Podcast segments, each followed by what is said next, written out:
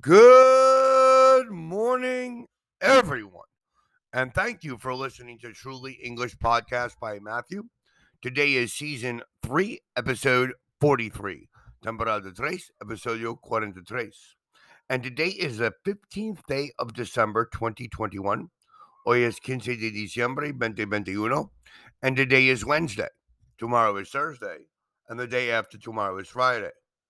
Today is Wednesday. Yesterday was Tuesday. And the day before yesterday was Monday. Today, tomorrow, the day after tomorrow. Today, yesterday, and the day before yesterday. We only have nine shopping days until Christmas. Now, let's remember who, what, where, when, why, how, which. Who, what, where, when, why, how, which. Who. Who is your wife's best friend? Who is your husband's best friend? What series do you normally watch in Netflix? Where do you normally go and eat with your family? When is your anniversary? When is your work anniversary? When is your wedding anniversary? How? How are you feeling this morning? Which? Which do you prefer to do? Play video games or go out? Who, what, where, when, why, how, which. Make your own examples. There is, there are, there is not, there are not. Is there, are there? There is a new restaurant in the city. There are new restaurants in the city. There is not a Starbucks in my city. There are not fast food restaurants in my city. Is there a nice restaurant where you live? Are there fast food restaurants where you live? Remember, there is, there are, there is not, there are not. Is there and are there? Make your own examples, please. Today, we're going to review in case. Your car should have a spare wheel in case you have a puncture, spare wheel, refraction. Because it is possible you will have a puncture. In case something happens, because it is possible that it will happen. Let's study some more examples with in case. I'd better write down my password in case I forget it, because it is possible that I will forget it. Shall I draw a map for you in case you have a problem finding our house?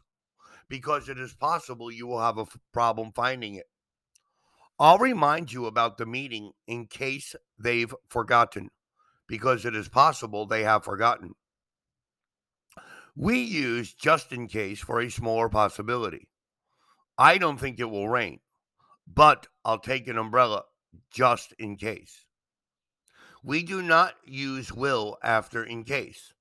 I'll write down my password in case I forgot it not in case I will forget. In case and if are not the same.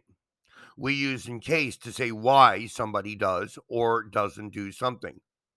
You do not you do something now in case something happens later. We'll buy some more food in case Tom comes. Maybe Tom will come. We'll buy some more food now, whether he comes or not.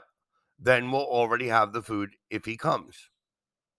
I'll give you my phone number in case you want to contact me. You should insure your bike in case it is stolen. However, with if, we'll buy some more food if Tom comes. Maybe Tom will come. If he comes, we'll buy some more food. If he doesn't come, we won't buy more food. You can call me on this number if you need to contact me.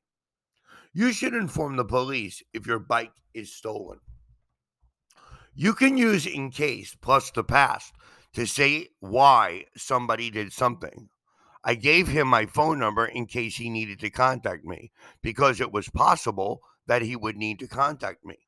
I drew a map for Sarah in case she had a problem finding the house. We rang the doorbell in case they hadn't heard it the first time. In case equals if there is, especially on notices, instructions, etc. In case of fire, please leave the building as quickly as possible. In case of emergency, call this number. Now you need to study in case. If you can study in case, there is, there are, there is not, there are not, is there, are there, who, what, where, when, why, how, which, today, tomorrow, the day after tomorrow, today, yesterday, and the day before yesterday.